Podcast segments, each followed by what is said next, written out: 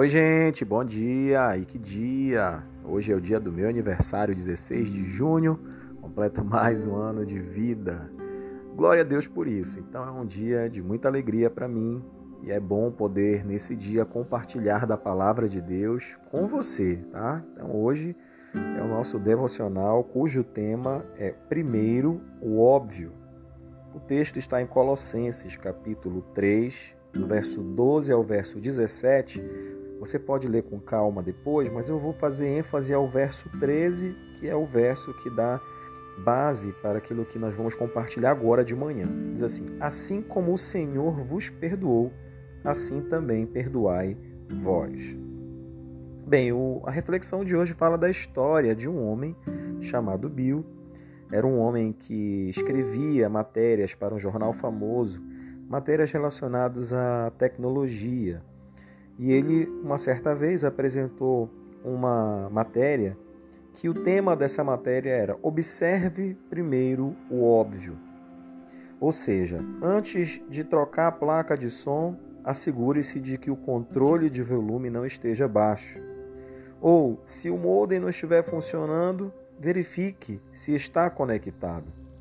É interessante que, quando eu estava lendo esse texto, ele fala justamente que nós, primeiramente, devemos observar o óbvio antes de tomar alguma medida que seja radical demais.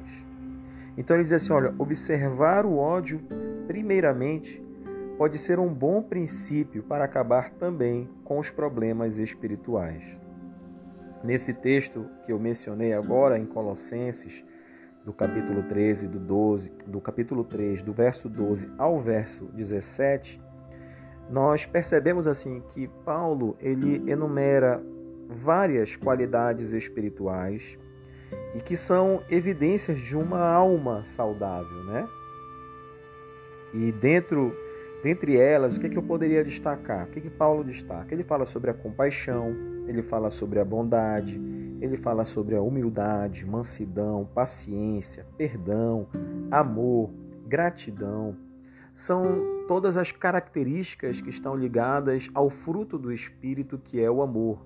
Então nós devemos todos os dias né, nos desprender das obras da carne e absorver o fruto do Espírito, que é o amor. E o amor, ele tem essas características de perdão, de gratidão, de paciência, mansidão, humildade, bondade.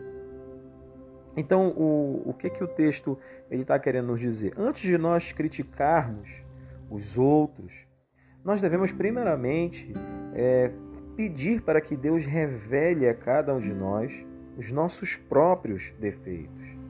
Então, antes de nós desligarmos os fios dos relacionamentos, nós precisamos observar se a paciência e o perdão eles estão ainda conectados ao nosso coração.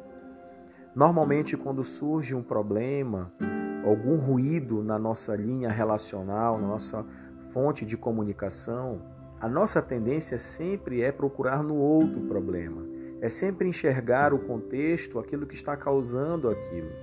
Eu vejo que a necessidade que nós temos hoje é fazer um olhar mais introspectivo, olhar para dentro de nós. Ver se de repente não existe algum fio que não esteja conectado. O fio relacionado ao amor, o fio relacionado à paciência, à mansidão, que são atributos que compõem aquilo que é o fruto do Espírito, que é o amor, e que precisa então ser materializado através das nossas atitudes, nas nossas relações cotidianas com a nossa esposa, marido, com os nossos filhos, com os nossos pais, com os nossos fornecedores, funcionários. Nessa manhã eu queria desafiar você. Talvez você esteja aborrecido com alguém, talvez você esteja decepcionado com algo que tenha acontecido e que não aconteceu ou não se realizou da maneira como você tinha com expectativa no seu coração. Eu creio que nesse dia Hoje nós precisamos hoje olhar para dentro de nós. O que, que está faltando em mim? O que, que talvez eu não tenha conseguido transmitir ou não tenha conseguido colocar nas minhas atitudes no meio das pessoas com que Deus tem colocado a minha vida. Nós possamos nesse dia fazer uma auto análise, uma reflexão a respeito de nós mesmos. É muito bom nós olharmos para o nosso interior e verificar, primeiramente, aquilo que o autor está dizendo de óbvio. Mesmo quando acharmos que todos os nossos problemas são causados pelos outros. E essa geralmente é a nossa percepção, que os problemas sempre advêm do outro, é sempre vindo de fora para dentro, mas eu creio que existem muitas, muitos fios que talvez estejam desligados e que precisa da nossa atenção para que então eles sejam reativados nessa manhã. Ele faz uma pergunta interessante: Você demonstra amor e gratidão aos que te cercam? O amor precisa ser demonstrado. Ele precisa realmente refletir aquilo que nós proferimos. Uma coisa é aquilo que nós falamos, a outra é o que nós fazemos. Demonstrar é fundamental.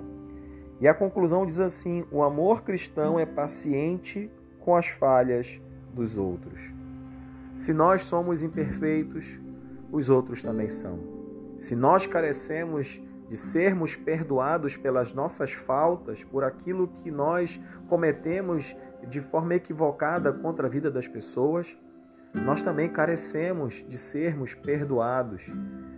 Então, nessa manhã que você possa refletir nesse dia e que o amor ele possa então inundar a tua vida, o teu coração, trazendo então um novo entendimento para você nessa semana. Deus te abençoe, tenha um bom dia, no nome de Jesus. Um grande abraço.